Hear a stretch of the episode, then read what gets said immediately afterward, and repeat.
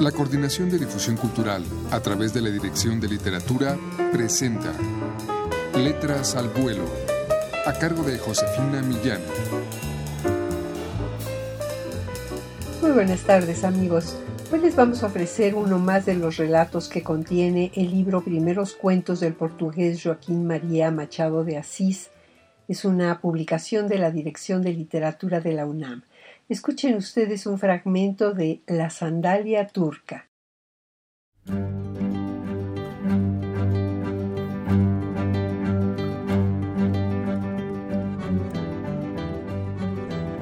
Vean al bachiller Duarte. Acaba de ajustar el más firme y correcto nudo de corbata que apareció en aquel año de 1850 y le anuncian la visita del mayor Lopo Alves. Noten que es de noche y ya pasan de las nueve. Duarte se estremeció y tenía dos razones para eso. La primera era porque en cualquier ocasión el mayor era uno de los más gruñones individuos de su tiempo. La segunda es que él se preparaba justamente para ir a ver en un baile los más finos cabellos rubios y los más pensativos ojos azules que este clima nuestro tan avaro de ellos había producido. Tenía una semana aquel noviazgo. Su corazón, dejándose prender entre dos valses, confió a sus ojos, que eran castaños, una declaración en regla, que ellos transmitieron puntualmente a la dama diez minutos antes de la cena, recibiendo respuesta favorable inmediatamente después del chocolate. Tres días después, ya iba en camino la primera carta y por el modo que llevaban las cosas no era de admirarse que antes del fin de año estuvieran los dos caminos a la iglesia. En estas circunstancias, la llegada de Lopo Alves era una verdadera calamidad.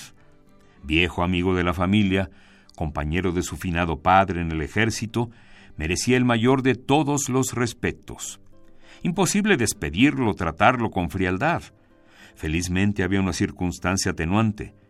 El mayor estaba emparentado con Cecilia, la dama de ojos azules. En caso de necesidad, era un voto seguro. Duarte se puso una capa y se dirigió a la sala, donde Lopo Alves, con un rollo debajo del brazo y los ojos fijos en el aire, parecía totalmente ajeno a la llegada del bachiller.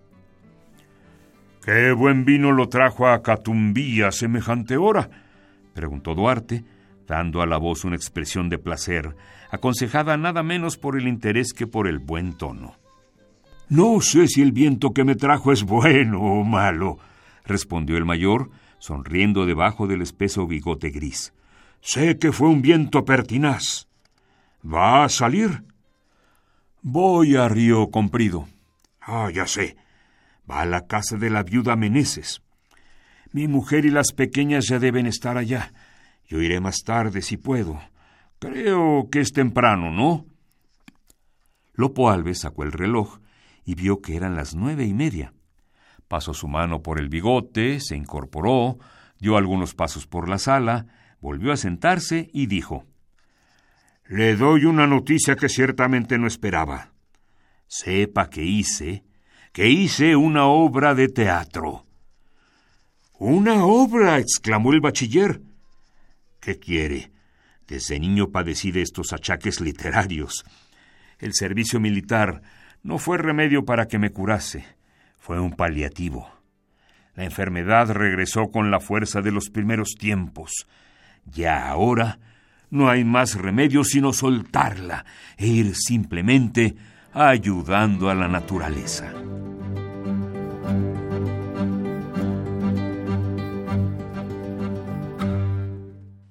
Amigos, les hemos ofrecido un fragmento de La sandalia turca, un cuento del escritor brasileño Joaquín María Machado de Asís, a poco de cumplir 110 años de su fallecimiento. Adquieran ustedes este volumen de primeros cuentos en todas las librerías universitarias o llamando al 5622-6202. Muchas gracias por su atención. Gracias a Juan Estac en la lectura. Se despide de ustedes Josefina Millán.